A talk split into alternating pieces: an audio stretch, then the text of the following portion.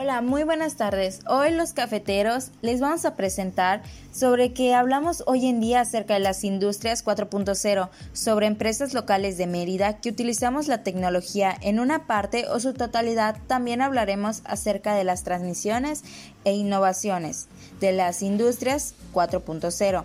Por último, abordaremos el tema en la que ¿qué es un Smart City? ¿Y nuestra comunidad podría considerarse una Smart City? Bepensa es una empresa con sede en la ciudad de Mérida. Fue fundada en el año 1946 por Fernando Ponce. Dispone de los siguientes servicios, bebidas, motriz, industrial, servicios financieros y spirits. Usa la tecnología para operar en sus instalaciones usando las ventajas de esta para facilitar el trabajo a los operadores con maquinaria que desarrollan las actividades en menor tiempo y generando una mayor cantidad de producto. De la que hablaremos es la Lopita, la cual fue fundada en 1970 por Antonio Ortiz.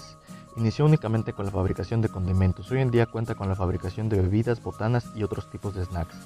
Eh, es una empresa que se distingue por la calidad de producto, la capacidad de innovación tecnológica, el equipo de producción con el que cuenta es de alta tecnología y también son conocidos por exportar nacional e internacionalmente.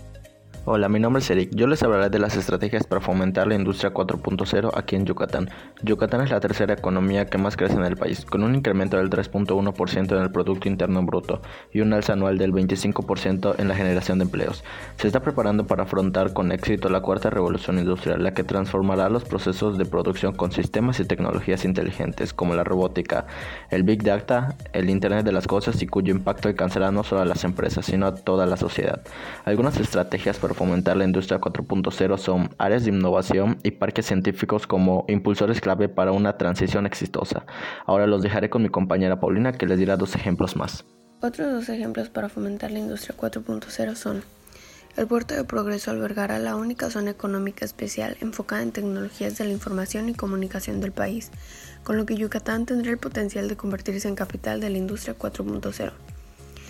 Grupo Modelo también ha implementado algunas herramientas de Virtual Reality en el diseño de cursos especializados para desarrollar habilidades operacionales en ambientes virtuales seguros.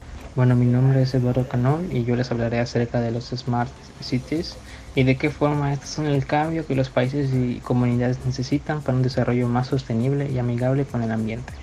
La ciudad inteligente, a veces también llamada ciudad eficiente, se refiere a un tipo de desarrollo urbano basado en la sostenibilidad que es capaz de responder adecuadamente a las necesidades básicas de instituciones, empresas y de los propios habitantes, tanto en el plano económico como, en los aspectos operativos, sociales y ambientales. Este proyecto tiene como meta llegar a que una ciudad reduzca el uso de energías dañinas para el ambiente, que se reduzca la emisión de gases de efecto invernadero y la emisión de CO2. La meta es que todo eso reduzca en un 20%, pero con eso tendrían la implementación de nuevas tecnologías, las cuales nos ayudan para mantener un equilibrio en el ambiente. Un ejemplo sería la implementación de sitios de cargas para autos eléctricos, así como también tener un mercado más amplio de estos autos. Esperamos que la información presentada sea de sagrado. Como último punto, hablaremos si nuestra comunidad es posible llamarla a un Smart City o si ya lo es.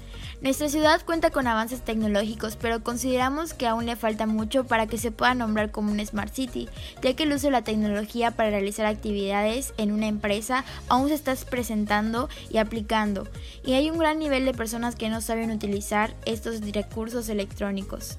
Igual, hay que analizar el impacto que generamos como sociedad en el medio ambiente y las consecuencias que esto genera.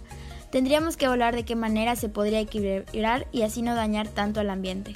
Bueno, esto es todo por el capítulo de hoy. Espero que esto sea de su agrado, la información presentada. Y los esperamos en el siguiente capítulo de Los Cafeteros.